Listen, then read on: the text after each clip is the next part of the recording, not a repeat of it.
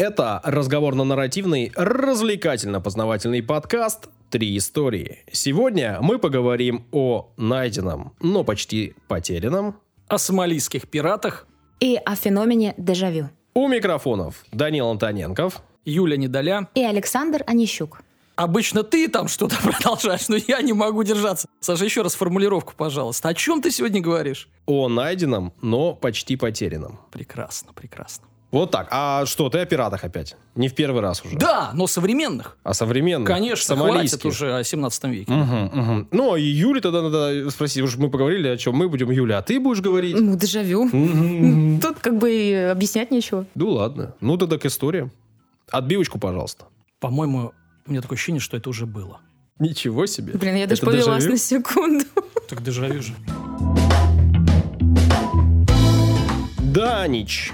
О, ничего себе, ну, так первый к тебе раз. еще не обращался. да, в подкастах. Чего там? Ну, сомалийские пираты, все помнят, наверное, да? Сколько уже, лет 10 прошло? Ну, да, да, ты почти прав, 9 лет. Мир о них узнал в начале э, десятых. Угу. То есть 10 11 там вот это, 12 И, Саша любит цифры, до 13 года они успели захватить 170 судов с суммарным экипажем 3,5 тысячи человек. Убытки составили миллиарды долларов.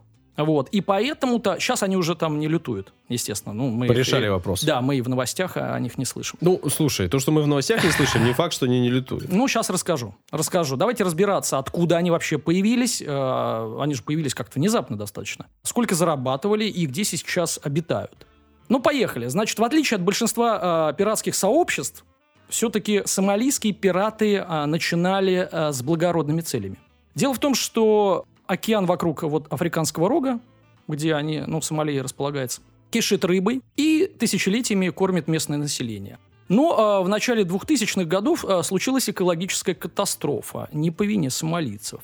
Сначала ничейные, в кавычках, ну, государство не могло защитить свои воды, и вот ничейные воды наводнили браконьеры из соседних стран, а, э, соответственно, мало того, полили по сомалийским же рыбакам, чтобы отпугнуть. Ну, вот, Не что это, что это вы свою рыбу вылавливаете? Дайте мы вашу рыбу будем вылавливать. А потом итальянские промышленники и вообще, ну, с мафией, конечно же, захоронили э, токсичные отходы. Ну, не, не, Зачем?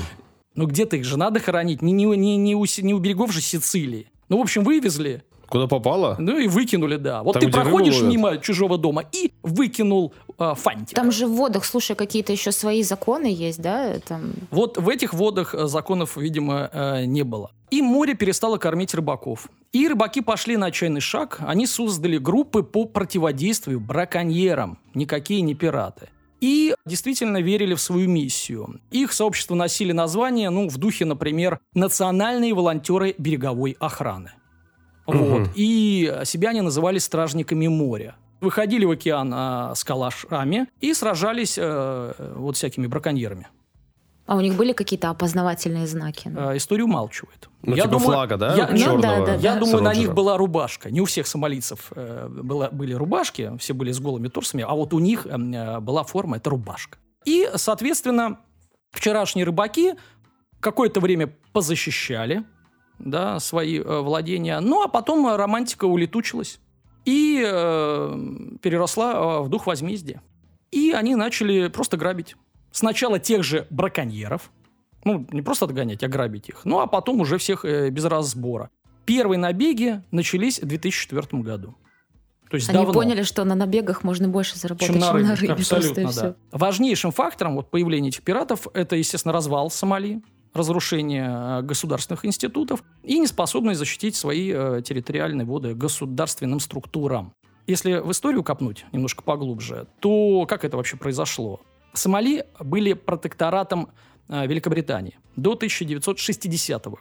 Ну, вся Африка так или иначе Да. была поделена между государствами По- европейскими. Потом, соответственно, там доминировал СССР, и Сомали тянулись э, к Советскому Союзу. В принципе, СССР э, вложили большие средства в инфраструктуру, массу оружия туда поставили. Ну и в 1977-78 годах э, разразилась война с Эфиопией. И вот она и привела к хаосу экономическому, ну и, как итог, бесконечной гражданской войне между несколькими квазигосударствами. В общем, там государственность не особо есть. Но еще з- задолго до а, своего краха СССР э, создавала там э, колхозы, что-то наподобие наших колхозов, только для рыбаков.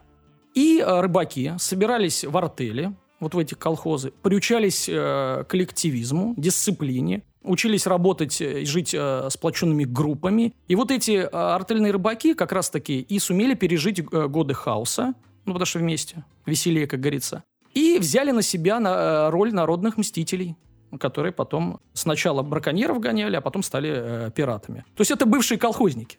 Дали прикурить всему миру, а? О, как эсеровские колхозники дали Не, ну жару. или дети их, Э, э, Да. скорее. Ну, мы говорим, да, как э, э, В общем, некая я группа. да, понимаю, да, да. да. Ну и небольшое отступление. Давайте, э, вот отступление, оно поможет понять структуру сомалийских пиратов. Итак, переметнемся в 90-е годы в Чикаго. В Чикаго? Да, да, чтобы понять. Город С- ветров. Да, чтобы понять сомалийских пиратов, мы туда. В те времена э, Чикаго наводнили уличные банды. Они э, контролировали продажу крека. Был такой молодой социолог Судхир Венкатеш. Он, рискуя жизнью, э, сумел наладить контакт с одной из банд и выяснил любопытнейшую деталь, а именно иерархию вот этой УПГ. Она, эта УПГ, орудовала по принципу Макдональдса. Не в плане предлагала гамбургеры на- направо и налево, а имелось в виду, что были Зарабатывал ниши- на картошке. на креке, да. Низшие звенья и так далее. В общем, были низшие звенья, солдаты. Они постоянно рисковали жизнью и свободой. И продавали наркотики, участвовали в разборках, но получали гроши. Назовем их вот эти, там, я не знаю, кто там, у кассы или кто там э, вот э, гамбургеры делает. Потом были, скажем так, э, средние, среднее звено, лейтенанты, которые уже получали э, в разы больше, менеджеры, да, так называемые. Ну и, понятно, были и уже там э, Боссы. боссы. Соответственно, навар распределялся крайне неравномерно. То есть э, э, низшие получали там 1%, если не меньше там от всего навара. Мне кажется, ты сейчас говоришь про любую Да. компанию в целом, не только Зачем там Макдональдс. что-то куда-то внедряться? Ну, э, скажем, да, вы Банды. правы, согласен, но все-таки есть более показательные вещи, да, когда у тебя компания три человека или пять. Все же мы видели эту рекламу до ухода Макдональдса на- и до прихода «Вкусная точка». Вкусная точка. Прихода. Вот, э, второй пришествие. Значит, э, когда там, типа, начни, э, там, зарплаты там, там 30, и вот э, до работы дослужись там реально, то есть есть э, Да. лестница. Да. Не во всех так, на самом деле, компаниях, не во всех. Не, ну у меня даже есть знакомая, которая начала э, вот действительно там у кассы и стала менеджером э, ресторана. Ну, вот. Ну, наверное, может быть, еще и выше может расти. Не уверен, но... Возвращаемся к пиратам. А знакомый ты расскажешь в своей следующей истории. Спасибо А, за Значит, разрешение. а, в принципе, в общем, а, сомалийские пираты работали так же. Рядовые получали копейки, но солдат удерживала возможность отличиться и самому продвинуться э, в иерархии до лейтенантов. А дальше шли так называемые инвесторы. Они забирали большую часть прибыли, до 80%. Инвесторы – это воротилы, которые вложились в дело. Они э, купили или арендовали э, снаряжение, оружие, снабдили данными о целях по каким-то своим каналам. Но в итоге-то каждый нищий рыбак мог примкнуть э, к банде, проявить себя. Например, восхвалялась храбрость, и когда человек, э, пират, поднимался первым на борт захваченного Ну, как у всех пиратов всегда за это Да, да. премировали. Да, премировали и отмечали, да, чтобы он мог продвинуться э, э, дальше. Со- Соответственно, вот эта перспектива и мечта стать лейтенантом, а потом инвестором, естественно, удерживала вот этих, по сути, бесправных и нищих солдат. И изначально сомалийские пираты вели себя довольно благородно по отношению к атакованным. Старались, э, чтобы было все без жертв. Захваченных в плен не казнили, не пытали, нормально э, их содержали. Собственно, это было продиктовано ну, практическим подходом. Ну, зачем убийство? Убьешь, например, потом к тебе придут люди, другие уже серьезно, да? Зачем? Он просто выкуп взял, отпустил, все хорошо. Груз, он застрахован. да, да, да, никто там особо не парится. В общем, в принципе, никаких таких эксцессов больших с пиратами и не было до 2011 года. А, как я говорил, начали они в 2004. Семь лет держались. Первое, скажем так, громкое дело, убийство заложников, произошло 22 февраля 2011 года. Пираты захватили американскую яхту и столкнулись с американскими военными, которые поехали, приплыли их там освобождать. Военные начали э, погоню за вот этой яхтой. И сомалийцы расстреляли четырех американских граждан. Вот находились, которые в ней. Вообще, всего сомалийским пиратам приписывают убийство как минимум 25 моряков, как во время абордажа, так и казня заложников. За все время. За все время. А они орудовали, еще раз, с 2004 года. Угу. Закончили, ну, мы дальше скажем, ну ладно, спойлер, в 2013. Ну, то есть 10 лет. 10 лет. Всего 25 моряков и еще 37 смертей в плену по разным причинам. От голода до самоубийств. Ну, просто люди умерли в принципе. Ну, немало все же. Ну и Пис- немного. А давайте считать, это 52 человека. Как я говорил, всего захватили 3400, ну я округлил 500, 3400. Это полтора процента. То есть полтора процента от э, экипажей. Сомалийские пираты отличались избирательным расизмом. К европейцам, американцам относились хорошо, ну, потому что там, видимо, выкуп э, мог быть побольше, а к азиатам почти как к рабам. Ну и мы вспоминаем, помните, не знаю, помнит ли Юля, Юля у нас э, молодая ведущая, молодая очень. Но в 2008 году, где, где ты, Юля, была? В Что ты 2008 делала? Да. Я была на... Ой, мне кажется, школу закончила. Нет? Да? Ну, я-то не я не знаю. Я университет закончил в это время. А, ну А я ладно. уже как год работал. На радио. как взрослый. «Зенит». Е. 2008 год, я вот помню просто, помню, ну, новости же читал. Судно «Фаина» украинское. Да. Ну, Да, громкое да, да. дело было. Ну, Юле было не до Фаина. Она из Фаин знала только Фаина, Фаина, Фаина. Фаина. да, Сижу, у меня в голове Да. В общем, пираты э, вели себя агрессивно, недружелюбно, поэтому ты мир узнал, значит, захватили. Но потом, потом стороны осознали, и та, и другая, что все зависит от тех, кто готовит выкуп. Ну и что, жить надо. По-доброму морякам вообще э, готовили все, их кормили там рисом, козлятиной, Саш. То есть мяско давали и даже э, разрешили гнать самогон.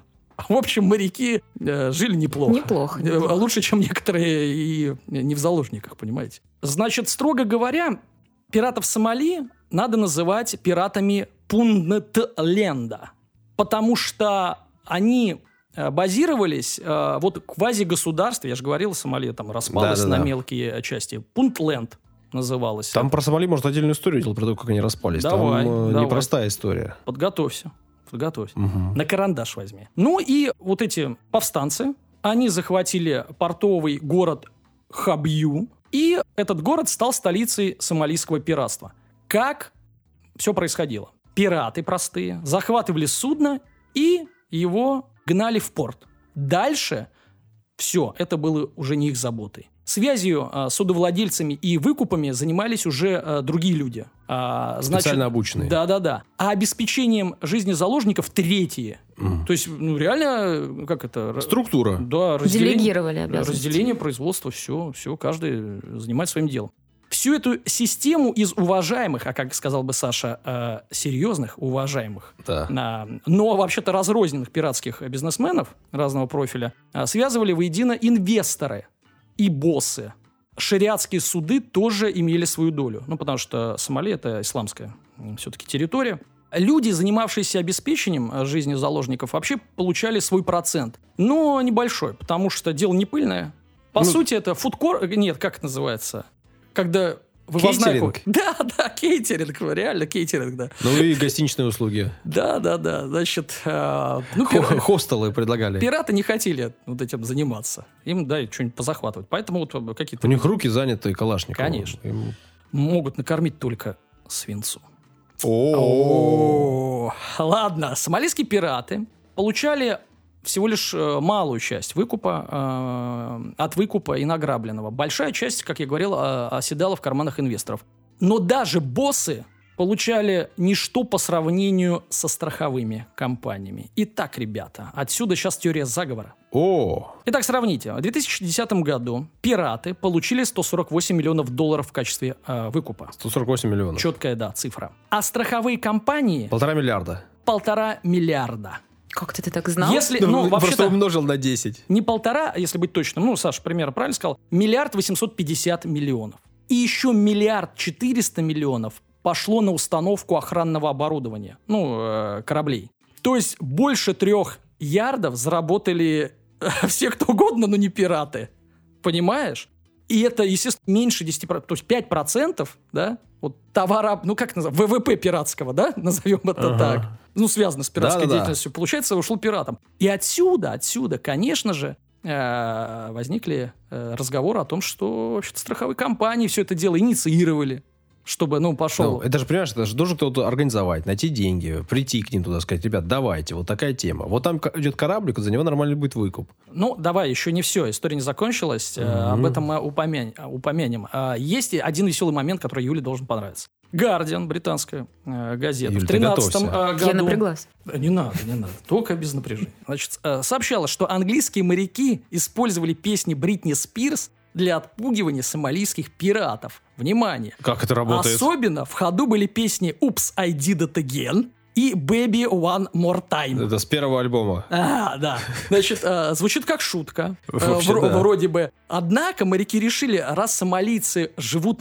по шариату и ненавидят западную культуру, то и песни э, Бритни Спирс, э, которые включены на полную Самые катушку, грязные песни да, на свете должны выбрали. быть, э, ну, как бы таким Отталкивающим фактором? да, это грязный эффектом. корабль, мы не будем на него Да, да, заходить. да, да, да. И уши закрывают, беруши. ну, Значит, Женщины в коротких школьных юбках танцуют или что? Я короче, просто представила чувака, знаешь, у него на плече какая-то огромная колонка. Он, Упс, ай. Мне интересно, почему мне эта история должна была понравиться? Я похожа на фанатку Бритни Спирс или э, что? не знаю. Он плохо считает. Он э, думает, что ты была фанаткой Бритни Спирс в детстве. а Все мы, Саш, все мы Все были мы. фанатами Бритни Спирс. Кто-то по разным причинам. Кому-то? В песни нра- 2001 нравились, а вышел кому-то юбки. а, альбом у Бритни, или в 99-м, каком-нибудь там. Я не помню, ну что-то такое, да. Ну ладно. а, в общем, Тогда школу в 2008 закончила. В шестом, я вспомнила. Извини. так, я вот представляю и понимаю, что если э, ну, вот, логику продолжить, то сейчас, конечно, лучше э, крутить не песни Бритни Спирс, а вот просто на, на парус яхты, да, вашей, сделать фотопечать современной фотографии Бритни. Она, наверное, отпугнет намного больше не только пиратов, а Ой, людей. какой ты подлец, а? Ладно, еще одним доказательством того, что сомалийские э, пираты были связаны со страховыми компаниями, называют то, что пираты не нападали на вооруженные корабли и знали, э, какие суда наиболее беззащитны. Да, причем без страховые, может быть, они Ну, потому просто... что Ну, и Информация не сливали распространяется инфор- просто так. э, Сливали информацию. Но, но э, на поздних этапах, в принципе, э, уже давали отпор пиратам даже с виду гражданские судна, потому что все уже э, Понимают, что там опасно. Да, э, возили оружие, да, какую-то защиту, проплывая это место. В принципе, должен сказать, что пираты были веселые, потому что по ошибке сомалийцы атаковали даже военные суда.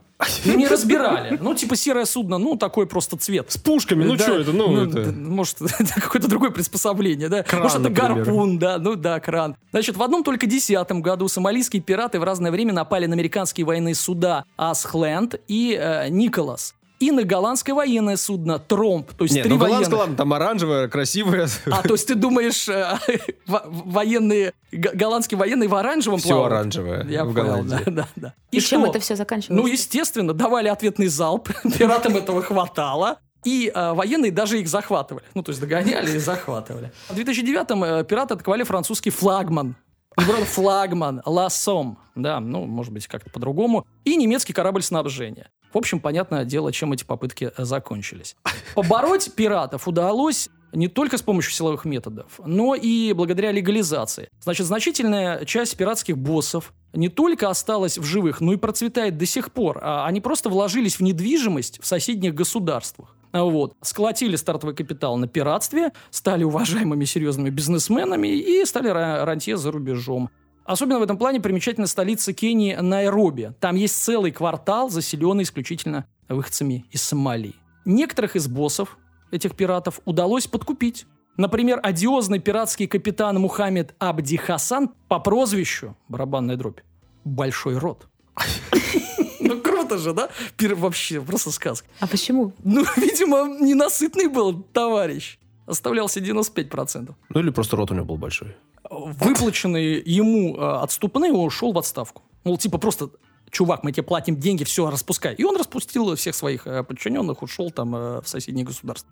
Но его не, это не спасло от наказания. Вот это просто песня. Про бо- большой рот надо снимать э, фильм или сериал. Значит, в 2013 году его арестовали в Бельгии э, за организацию э, нападения на судно Помпеи, которое произошло в 2009 году, то есть 4 года он а, а, ну, э, курил, как говорится, бамбук. Ловили его э, на хитрость.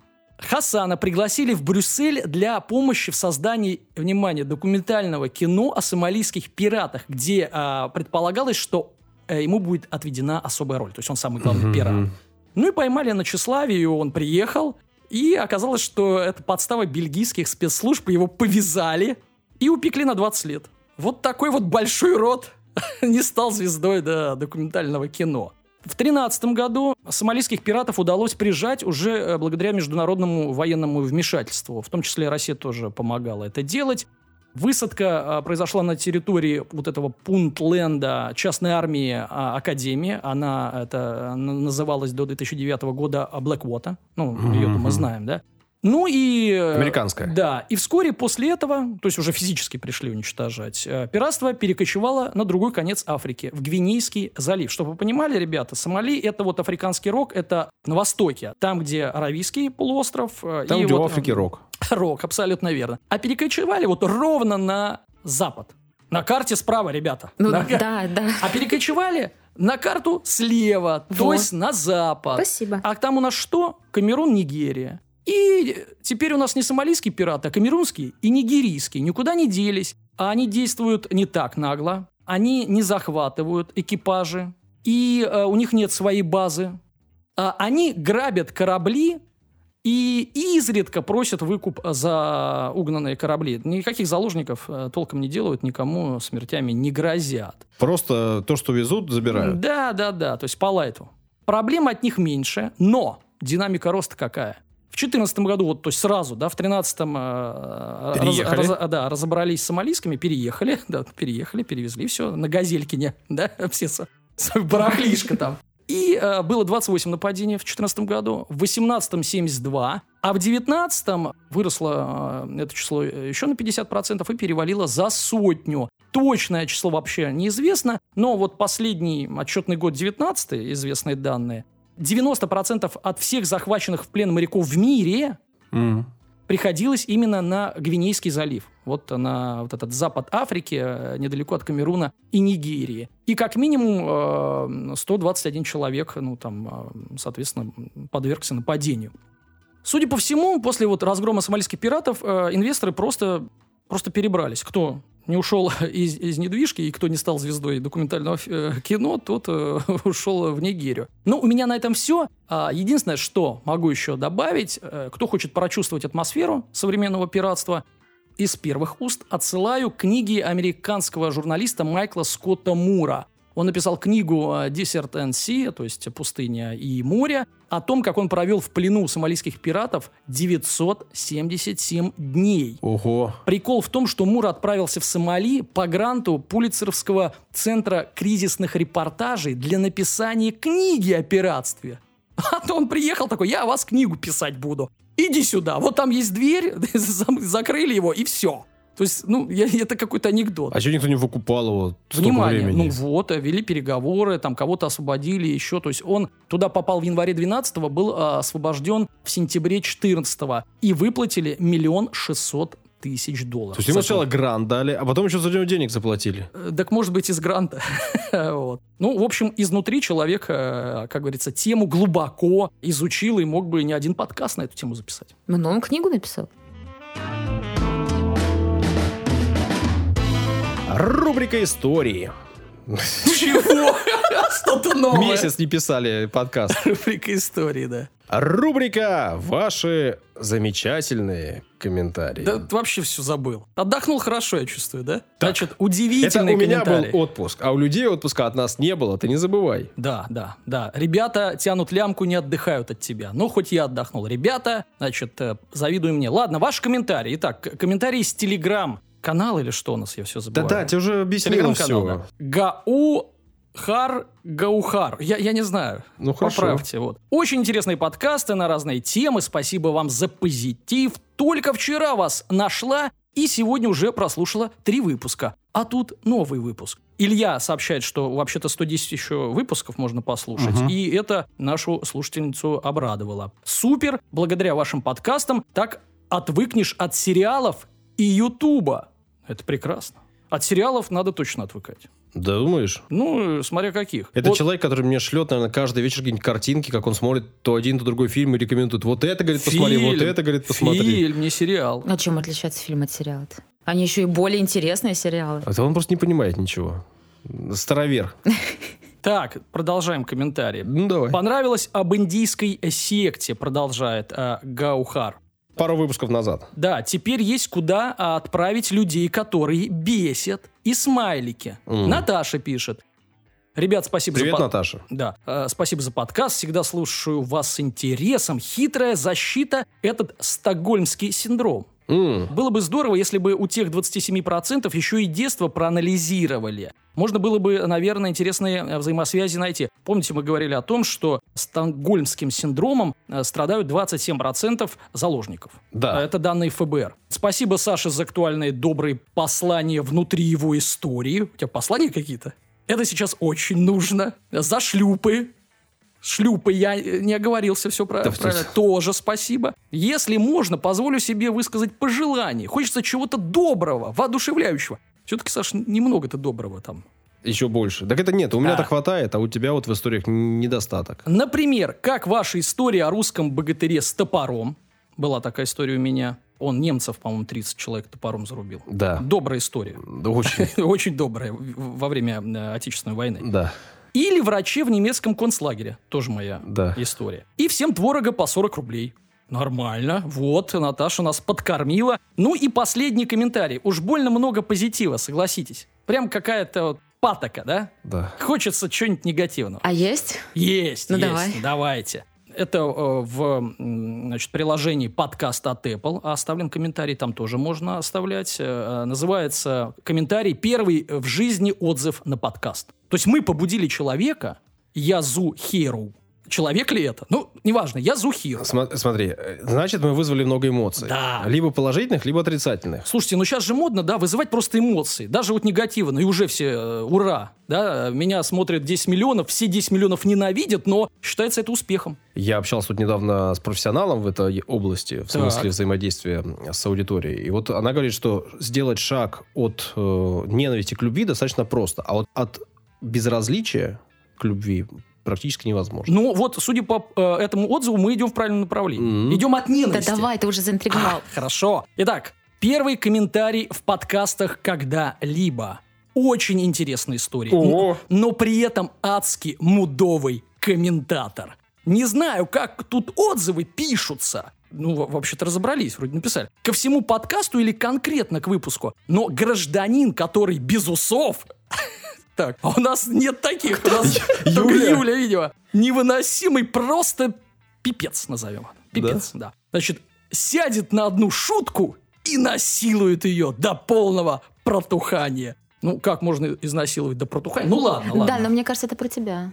Почему? Прости. Я, я, я это э, специально усы отрастил, чтобы затеряться в толпе э, усатых ведущих. Клинтон, Клинтон. Во всем виноват Клинтон. Я продолжаю комментарий. Да. Это не отдельные просто э, как бы слова. Клинтон, Клинтон, во всем виноват Клинтон. А, what the fuck, мужик? А, то есть не Юля все-таки. Да, угомонись уже, дай историю послушать. Я вот, серьезно, давай, ну, посмеялись, хорошо.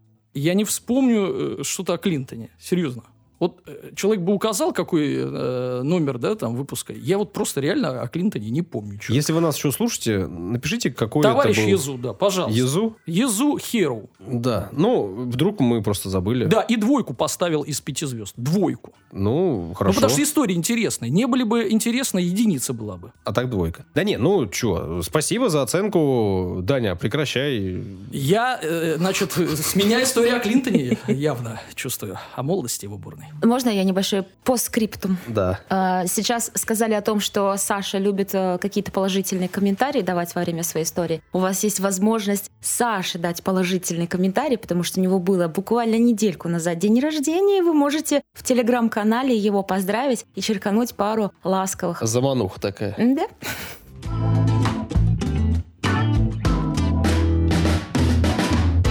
Наверняка почти каждый, кто слушает сейчас нас, хоть раз в жизни испытывал ощущение дежавю. Это когда вам кажется, что такая ситуация уже была, причем даже именно в этом самом месте, где происходит действие, но вы не можете это никак логически обосновать или вспомнить, когда именно это могло быть. У тебя была такая ситуация хоть раз? Слушай, я часто испытываю дежавю, но она у меня связана, оно, точнее, э, с людьми. Мгм. То есть я вот общаюсь с человеком и думаю, он мне уже это говорил, я это уже где-то видела, я это слышала. И я цепляюсь за этих людей, А потому может что быть- мне кажется, это как будто бы судьба, знаете. А может быть, тебе действительно говорят одно и то же? А ты просто забываешь. Да-да-да. Может быть так. Нет, дежавю я сразу вспоминаю, по-моему, польский фильм. «Матрица» э, называется. времен. Э, Вот, дежавю. Был такой. Польский фильм. Нет, ну Ладно, ощущение, посмотрим. что где-то тебе это видел, ты говорили, это, это бывает. У меня один раз было действительно, вот это было в детстве, я был в седьмом классе, знаю точно, потому что я жил в городе э, Волх в тот момент. У Саши было детство. Да. Счастливый. И меня прям пробило. То есть я чем-то занимался, там с яблони яблоки снимал. И М. это было ощущение, что ровное повторение. Это, это не сравнится с тем, что кажется, это уже было. Это прям такой, знаешь, прям бьет по тебе электричество, и ты такой, «Воу!» вот как в фильме «Матрица» все трясется. И вот у тебя реально так перезагружается мир, такой, воу, ничего себе. То есть у меня вот, вот реально дежавю было один раз. Прикольно. В седьмом А классе. Я со своей стороны добавлю, что есть теория, ну, такая мистическая, Так может, они конечно. сейчас будут рассказ? Ну, не, может быть, ну, подробнее, я так, кор- короткой строкой. Ну, А давай. что как будто бы мы э, проживаем жизни, то есть, ну, э, то есть Так, несколько всё. жизней. Все, И- замолчи. И это то, что вот как бы было, да, альтернатива. Спасибо, отличная история. Юля, Я люблю делать из хлеба, из мякиша, я не знаю, там, что. Что? Все, все, Нарды? спасибо. Нарды, Сань, да. приступай к своей истории.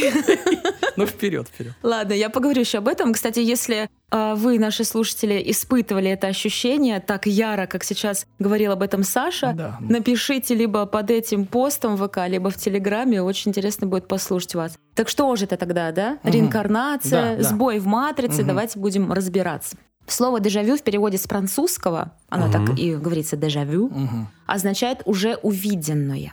Сам термин был использован впервые психологом Эмилем Бараком в 1876 году в книге «Будущее психических наук». Вообще такой был очень умный мужчина, Мгм. изучал философию, психологию, парапсихологию, профессор и доктор филологических наук. Вот он этот термин впервые в своей книге использовал. Феномен дежавю научно не подтвержден, но есть, конечно же, эзотерические точки зрения. Первое — это воспоминания из прошлой жизни. Мгм. Так считают приверженцы теории о реинкарнации. Мне очень нравится эта теория. Мгм. Якобы эффект возникает, когда человек попадает в знакомую по предыдущим жизням обстановку и окружение. Так, тут же лирическое отступление. Мякиш. Да, Стой, тут же, давай. тут же мякиш. Так. Вы понимаете? Ну, что такое реинкарнация? Это вот это буддизм, еще что-то туда на восток. И там, там, карма, все дела. Если ты себя плохо вел, ты, значит, идешь вниз, становишься кузнечиком, из кузнечика муравьишкой, и из муравьишки там бактерии. А если хорошо, то вверх идешь, до человека доходишь. А тут одно и то же, и там, и там человек. Что-то не сходится. То есть реинкарнация из человека в человека? Ну, Да ну. но ты был Нельзя крутым, же так. А, крутым так остался? человеком. А потом стал не очень крутым. Там же есть еще касты. У них в А, этом смысле все всё, тоже все продумано. Это у тебя все просто. Слушай, если я не ошибаюсь, то реинкарнация это не обязательно человек в человека. Ты в прошлой жизни мог быть, например, собакой. Так вот я об этом и Вот говорю. А дежавю-то у собаки, у человека отличается. Как может быть дежавю Ну вот собаки если и ты человека? был в прошлой жизни человеком, ты Не испытываешь дежавю. Ну ладно, ладно. Например, американская певица, легендарная, я бы сказала, Бритни Тина... Спирс. Нет, Тина Тернер, я думаю, что все ее знают, предполагает, что в прошлой жизни была царицей Египта Хатшепсут. 1458 год до Рождества Христова, между прочим. Она, она чувствует себя царицей, Ну, понимаешь? понятно, да. Это не запрещено. Вообще, каждая женщина э, считает, что она была царицей в прошлой жизни. Все мы немного царицы, да, Да, да. девочки? Да.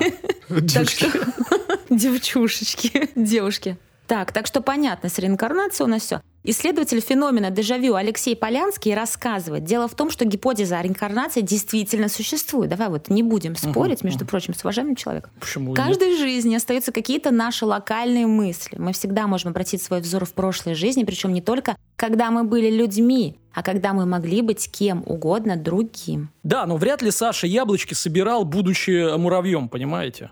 Ну, то есть Саша же вспомнил дежавю, у него произошло, когда он яблоки собирал. Да. Поэтому только человек. Ладно, ладно, продолжаем.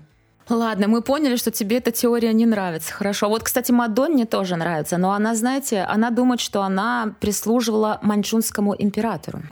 То есть, как бы не царица, слуга тоже, видите? Как бы, ну, Ну, у всех свои фантазии. Да-да-да, Да. в меру. Есть вторая точка зрения на феномен дежавю. Это подтверждение существования параллельных миров.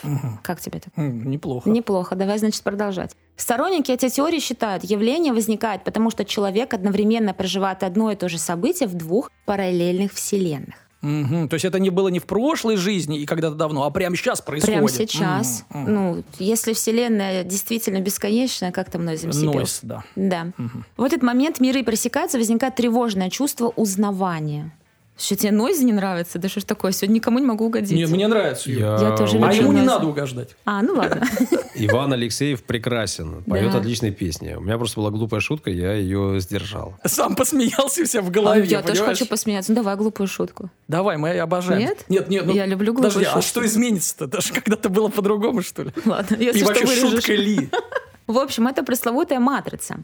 Но это же Стивен Хокинг написал теорию струн. Это же от него все пошло. Он считал, что черные дыры это у нас э, в этот портал, Переходы, ага. э, переход э, в параллельный мир. Мне тоже это очень нравится теория, потому что Вселенная у нас огромная, мы не знаем, что, как, поэтому почему бы и нет? Юля, а вот как ты, да, ты, э, значит, тебе теории нравятся? То есть ты не считаешь, что имеется больше доказательств или разумных объяснений, а просто вот, ну, мне нравится, я выбираю эту теорию. Как вообще происходит? А, ну вот как раз-таки в этих теориях так и происходит, потому что это научно не доказано, и ты можешь выбрать ту, которая тебе близка по душе. Просто и Вообще-то. Хокинг там много чего там объясняет, там обосновывает. Это все-таки физик, э, ну, ученый, а не, а не, парапсихолог или кто там, мистик. Да, но мы же конкретно про феномен дежавю сейчас Хорошо. говорим. То, что он там теория струн, это все понятно. Мы конкретно про эти чувства. Мгм. Третья точка зрения на дежавю – это проявление способности к ясновидению. Мгм. Так считают некоторые парапсихологи. Согласно теории, знакомое ощущение появляется, потому что человек уже видел аналогичную ситуацию, но во сне, и таким образом узнал свое будущее.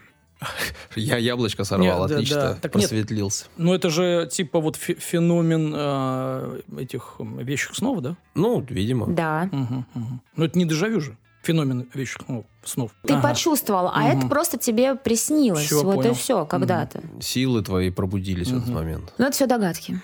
Вселенная Не, и это прочее. те- теория. Да, как наука вещи. объясняет дежавю. Так.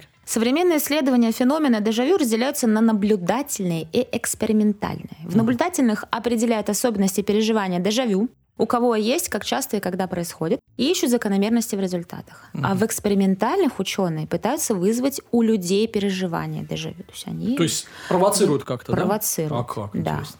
Бьют током, что ли? Расскажу про несколько теорий. Нет, э, я читала, мне кажется, я это не записала и почему-то не хотела об этом говорить, но я точно да? читала, как они вызывают.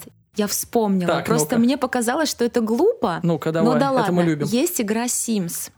И есть, э, как это, очки реальности, да, Мгм, виртуальной, мгм, как называется. Каким-то людям одевали эти очки, они Так. начинали играть в игру Sims и что-то там куда-то шли, что-то делали. мгм. А потом им включали какую-то другую реальность, и якобы некоторые люди чувствовали, что они уже это делали, но они это делали в игре Sims. Они вот сейчас в той реальности. То есть какая-то запутанная фигня. Я подумала, что это чушь какая-то. Ребята неплохо поднялись на грантах, да, освоили. А, да, и потом Sims продавали последние Pets.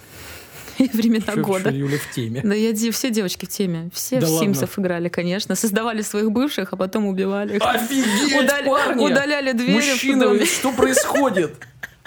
Ты подож- пока вы играете в танчики войнушки, девчонки, значит, Они топят вас в а- бассейне. осваивают, значит, вот эту э, премудрость отношений и, и прочее, да, Я- я понял. А про дверь что? Ой, Ты, ты строишь домик, Да. И а, за- дверь? загоняешь туда своего бывшего, удаляешь дверь, и он там сначала обсирается, а потом умирает. Какая мерзость. Какая мерзость.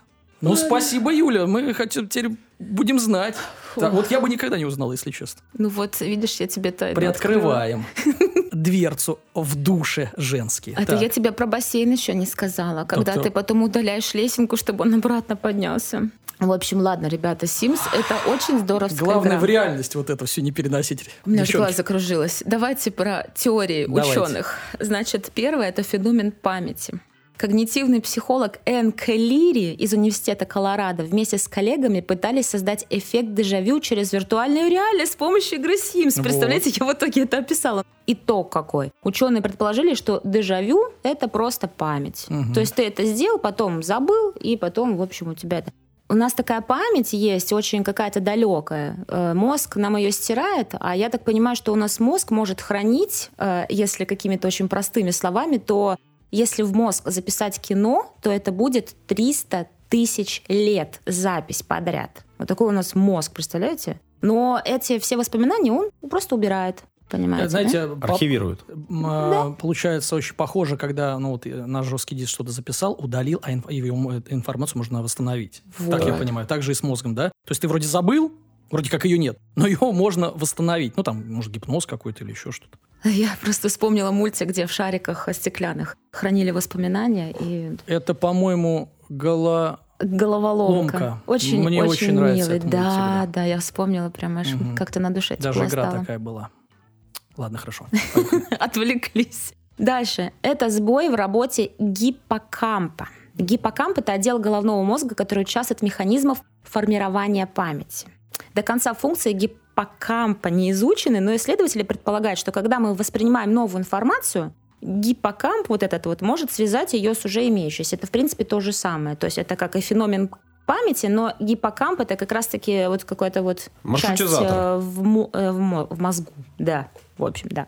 Ученые предположили, когда происходит сбой синхронизации информации, человек может воспринимать настоящее как увиденное ранее. Короче, поломка. В общем, вот и все. А, хотела сказать, люди, испытывающие стресс, чувствуют дежавю чаще других. Мгм. Поэтому, когда мы сильно устаем или стрессуем или нервничаем, э, мы можем его видеть как можно чаще. Поэтому, господа, дамы, леди, джентльмены, если вдруг вы очень часто испытываете дежавю, выпейте чайку с ромашкой, Мгм. расслабьтесь, значит, вы сильно нервничаете. Не надо так Что, делать. Саша, с тобой было тогда в седьмом классе? Ну, все Что серьезно за- в седьмом классе. Куча проблем. Вообще. Там- Четверть надо заканчивать, да? Четверть, какая-то любовь, наверное, которая не отвечает. Не-не-не, в седьмом классе еще не было. Все отвечали. Все отвечали, Юль. Да? Это ж Сашка. Не было любви никакой в седьмом Тоже классе. нервы, наш- надо выбрать какую-то одну. Согласен. Жизнь, боль. И последнее научное какое-то около доказательства, вообще теория, потому что в целом феномен дежавю так и не доказан, почему так происходит, это нарушение работы височной доли мозга. Мгм. Неврологи связывают частые переживания эффекта дежавю с височной эпилепсией. Это вид эпилепсии, очаг, который находится в височной доле головного мозга. Люди, страдающие этим заболеванием, перед очередным приступом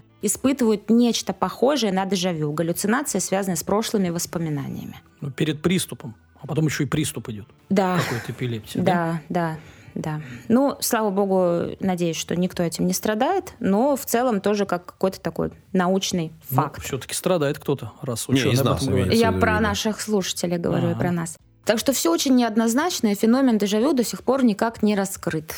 Вот удивительно, да? Помните, у нас э, была тема Шнобелевская премия, там каждый, каждый год я до- до- доклад до дайджеста готовлю. Сколько всяких ненужных исследований, они, конечно, веселые, но не нужны. А тут дежавю. Все в жизни, ну, каждый человек, я уверен, испытывал хоть раз в жизни дежавю, хоть раз. Кто-то чаще, кто-то меньше, кто-то более ярко, кто-то менее ярко, но все испытывали. И казалось бы, ну исследуйте вы, ну исследуйте там э, все- весь свой инструментарий научно Все используйте. силы Да. научные Ну, не бросьте на все, этот но- вопрос. Но можно же э, дать-то ответ людям. Потому что это же касается не какого-то ограниченного э, круга лиц, а всех. Тебя прям это волнует? Ну, мне интересно было бы узнать. Вот э, занимаются черными дырами там или там исследуют ли э, Вселенную. Ну, это такой же вопрос, только это э, внутренняя Вселенная, да, наш мозг, или внутренняя галактика. Я хотел бы разобраться, а что это за дежавю такое? Мне интересно про черные дыры и про дежавю мне интересно. Ребята, Слушай, Дань, но это же не единственный феномен, который существует в нашей голове.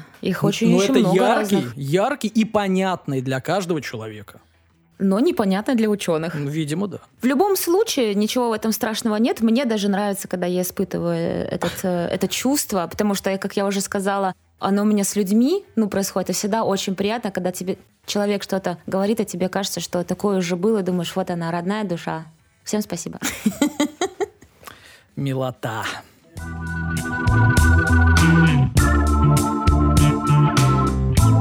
Не так давно в 110 выпуске я рассказал о динозаврах. Да. Была еще частично пересказана твоей истории. Ты очень злился по этому поводу, помнишь? Да. Да. А сейчас ты уже не злишься? Нет. Хорошо. История, что меня удивило, не очень много отклика нашла. У наших слушателей никто не Удивил писал. тебя.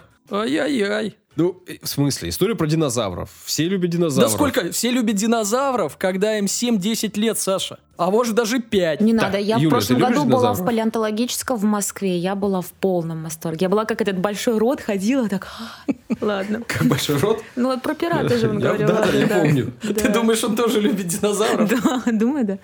Не, ну, Ну, в тюрьме-то заняться нечем. Мы, по-моему, еще лет 10 сидеть. я в детстве обожал всякие древности. Я сейчас обожаю всякие древности. Э, окаменелости, коллекции всякие. И Саша до сих пор смотрит фильмы на VHS. Я до сих пор смотрю... Секретный материал он недавно смотрел, он сказал. Плакаты у него дома висят. Малдер искали. Висели когда-то.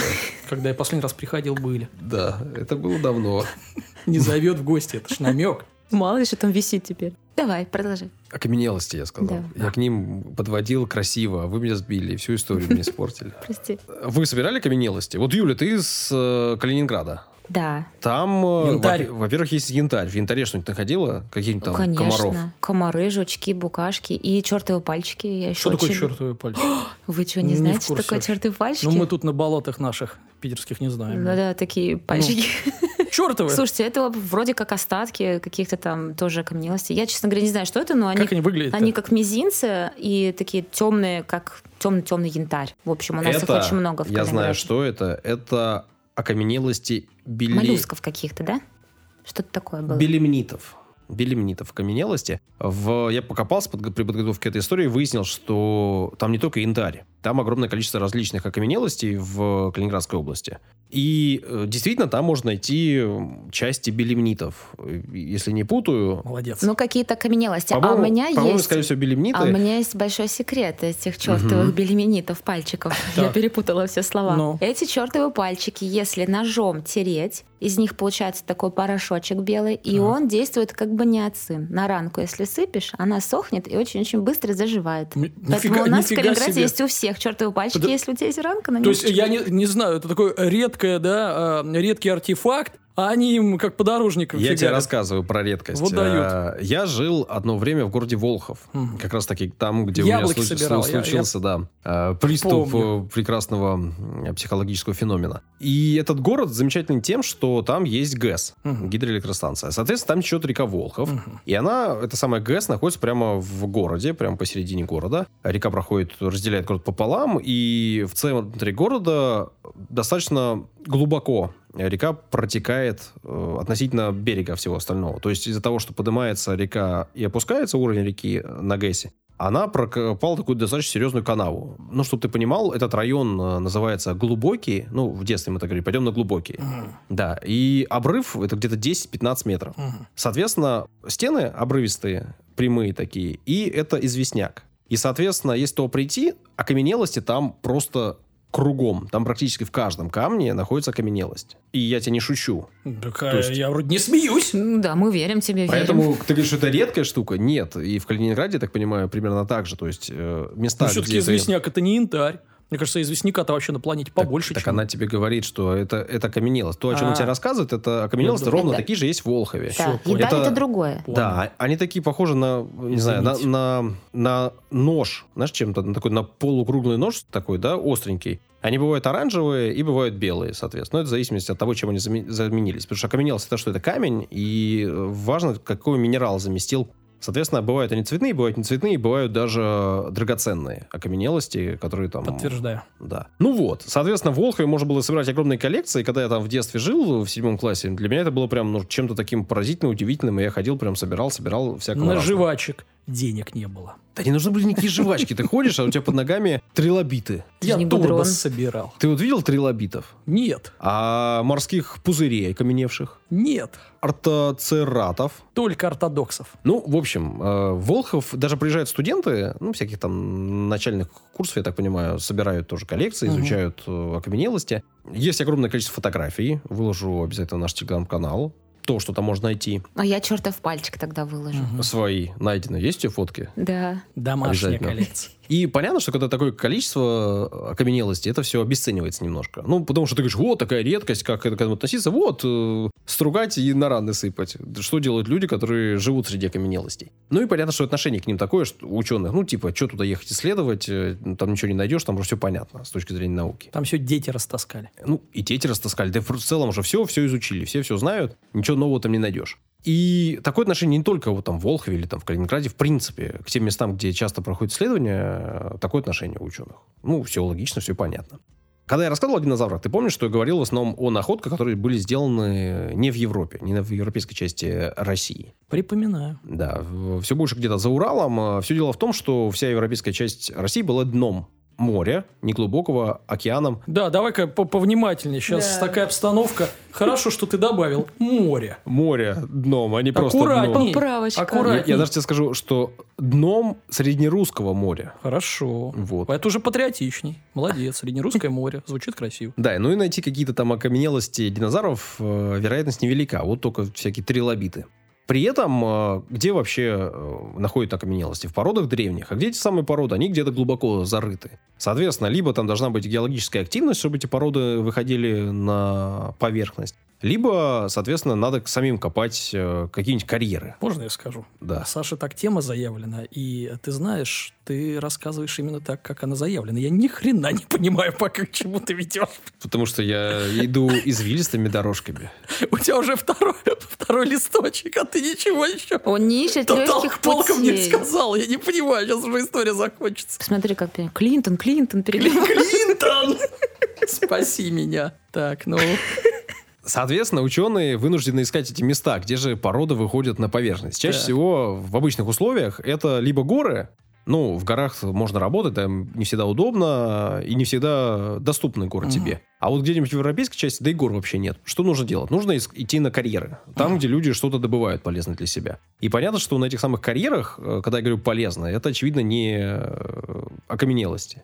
Ученые часто вообще не, не имеют доступ к карьерам, их туда не пускают, и говорят, вы там мешаетесь, вы тут останавливаете работу, Конечно. и все остальное. Там добывают, не знаю, песок Мгм. или известняк. В Калининграде на карьерах каландеры добывают янтарь. Каландеры. Каландер... Еще одно. Каландайщики их называют. Каландеры, каландайщики. Еще одно новое слово. И зарабатывают больше, чем самые высокие люди в Макдональдсе. Да? Да, да.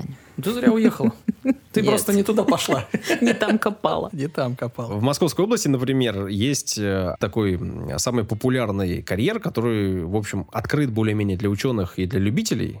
Он называется Пески. Находится он в 90 километрах от э, столицы, ну, то есть рядом, там есть железная дорога, можно доехать туда, можно доехать на машине. Там добывают известняк каменноугольного возраста. Ну, известняк штука полезная для наших нужд э, человечества, достройки всякой. Ну и, соответственно, помимо того, что там этот известняк есть, в котором могут находиться окаменелости, там же еще есть черные юрские глины, которые перемежаются с этим самым Какие? известняком. Юрский? Да. Ю- Ну, юрского периода, да, да. да, да. Ну и, соответственно, там можно всяко разно находить. И туда ездят, э, и известняк, и эти самые глины скидывают в отвалы. Можно искать в отвалах, ну и можно находить что-то интересное. Понятно, что в отвалах, конечно же, для науки сложнее, потому что все перемешано. Даже больше скажу. В отвалах, если что-то, это вообще бесполезная вещь для науки. Нет. Потому что важно, где сидит и как, понимаешь? Ну, в каком-то смысле, да. Ты сейчас опять будешь рассказывать. Просто Даня, он у нас э, ездил на раскопки. От Эрмитажа. Вот. Ничего И себе. он всегда экспедиция, об да. Помню, случай был. Не, серьезно, помню, сейчас расскажу. Человек, а, рабо- Илюха, работал на отвале. Что такое работал? Мы копаем, эта яма называется, выкидываем. И, а ему нужно отвал отодвигать, чтобы вот эта земля обратно не посыпалась в яму, да, где мы работаем. Ну, и он откидывает дальше, дальше. И фигакс он нашел то ли монету, то ли там, ну, какой-то артефакт. Ре- Реально артефакт. Но он ценен, когда он инсито. А инсито это значит, ну, то есть в Не каком-то, вытащили. да, в каком-то Мгм. слое определить, что, то есть снять мерки, все. А в отвале он нафиг никому не нужен. Ну, то есть, как бы, ну, монета и монета. И он такой, о! А Он в в отвале работает. О, монета! И такой побежал уже э, начальнику экспедиции Екатерине Алексеевне докладывать. Я говорю, стоять. Мы его с парнями остановили. Почему? Потому что ценности... Фальсификаторы. Подождите, ценности никакой не принесет. А влетит нам всем, ого-го как, потому что мы не заметили и э, сняли. Так что я говорю, Илюха, забирай. Илюха, забирай, и все. То есть не только фальсификаторы, но и форы.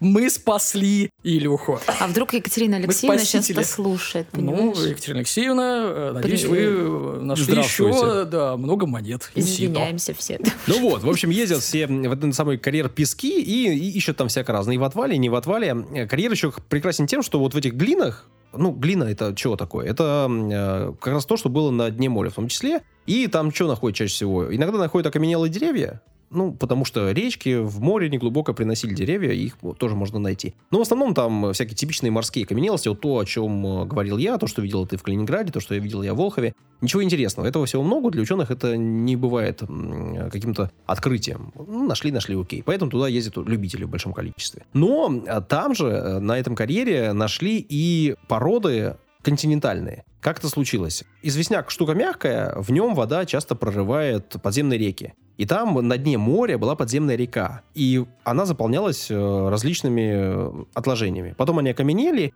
и в какой-то момент, э, копая известняк, наши обычные строители, там, работники карьера докопались до этого участка и открыли эти самую подземную реку. И вот там было ученым много чего интересного, но понятно, что их, в принципе, оттуда достаточно быстро погнали, потому что известняк нужно добывать, а не это ваши всякие там научные работы и исследования. Кто-то что-то успел найти, но не так много, к сожалению. Плюс, опять же, так как это все было принесено, там все в перемешку, тоже какой-то там э, достоверности серьезной, глубокой с точки зрения там э, датировок, немножко сложнее все это делать. Однако, куда девается все, что находится? Ну, складывается в различные музеи, люди приходят, находят какие-то там кусочки, кто-то себе, как твой друг, в карман кладет и уносит, и больше никогда ни в какие коллекции не попадает. Где вот лежит монетка-то? Надо у Ильюхи спросить. Спроси. Да мы много чего нашли. Мы церковь копали. Если вот, Юля, ты первый раз это слышишь, то наши постоянные слушатели, слушатели уже раз 10, может, И- 15 об этом И слушали. башню откопали. Да-да. А вот Александр Выдрик, в отличие Так. от твоего Илюхи, найденное сдал в музей. Молодец. В 97 году он нашел два позвонка. В музей посмотрели, говорят, ну, что, это, понятно, какой-то морской там э, живности позвонки. Таких позвонков у нас тут тьма тьмущая. Клади. Положили на полочку, и на полочке 20 с лишним лет это все пролежало. Несколько раз это вносилось какие-то каталоги, и было вносилось как позвонки там морского ящера Мгм. очередного. Ничего интересного. Но в какой-то момент какой-то очередной глазастый э, специалист, возможно, молодой, обратил внимание, что какие-то они не очень-то правдоподобные костяшки. Начал более внимательно смотреть, изучать, и выяснилось, что это позвонки диплодока. А Ну, диплодоки... даже Знакомое. Ну, это огромные динозавры из э, фильма «Парк юрского периода», вот, которые ходят такие на четырех лапах. С длинными длинными шеями и травоядными. Да, и с длинными хвостами. Да. Они вообще огромных бывают размеров. Э, Максимально большой найден э, такой более-менее сохранившийся, соответственно, э, 34 метра в США. Но некоторые ученые находили кость диплодоков и считают, что они могли быть размером до 54 метров, 54 метра в длину. Безумие. И Это весом- как бассейн олимпийский. Ну да, и весом 113 тонн. То есть это ну просто махины. А, те кости, которые были найдены у нас, они э, принадлежат э, существу поменьше, примерно 10 метров в длину, ну, то есть такой небольшой. Но при этом образцы оказались на 7 миллионов лет древнее, чем любые другие найденные. И это доказывает, что диплодоги пришли в США из Азии через Европу туда отправились. И это, в общем, серьезная находка, которую сначала нашли, где не попади, где в месте, где находят все подряд и ничего особо не изучают. Потом положили в музей, там оно пролежало и практически потерялось, вот каким-то случайным образом было обнаружено. И э, вот, в общем, такое серьезное научное открытие. Поэтому, если что-то нашли, значит, музей сразу, музей. Именно, а не в карман. И не слушайте Данила, который скажет, да не-не-не, неси, не неси, не Я надо, ничего такого там не, это- го- не Нам же говорил. слетит за это. Ничего не делать. Поэтому будьте внимательны, будьте бдительны. Если что-то нашли, обращайте на это внимание. И даже если вам говорят, что это ненужная и бесценная штука, вы все равно э, изучите вопрос. Понятно, о чем я рассказывал? Абсолютно. А, ничего не понятно, ничего не Видишь? Слушай, как тонко передает истории- мою интонацию. Да, да. Смотри. Три истории мы вам рассказали разной степени интересности и понятности. Ну, это традиционно для нас. Что мы в конце говорим обычно? Во-первых, мы вам говорим спасибо, что дослушали. Во-вторых, мы говорим э, спасибо тем, кто нас поддержал материально. Это можно сделать. Вы видели ссылку в описании. Если вы заглядываете в описание, Можно сделать единоразовый платеж. можно. Э, да, там, по стоимости э, э, пачки сока. Пачки сока. Сок будет очень разный. Давайте маленький. Маленький. 30 рублей. Да где ты эти цены находишь? Ты как... как- А Я он, по- может быть, с трубочкой имеет? Да, виду? да, да, вот да? эти, да, Ну, маленькие. Нормально тогда, да. 30 Только рублей. всем. Всем обязательно в порядке. Вот, можно... Сколько нам купить на компанию? На следующую запись, да. А можно подписаться на постоянную поддержку. Ссылка есть в описании. Там раз в месяц э, 100 рублей, 200 или 250, например, будет с вашей карточки улетать в нашу сторону. Ну, либо просто можно написать комментарий и таким образом нас тоже поддержать, отблагодарить, высказать свое мнение. Данилу сказать большое спасибо за историю. Звездочки поставить. Тоже можно. Там, где их можно поставить лайки, там, где можно. Вот, и вот вообще. смотри, я э, читал комментарий, где две звезды. И кто-то скажет, ну, две звезды из пяти. Комментарий плохой, то есть негативная оценка, негативная плохая. Ну, две звезды. Больше, чем ноль. Надо правильно смотреть позитивно на вещи. Позитивно. Будь позитивен. Хорошо. Все на этом. Пока-пока. До свидания. Услышимся.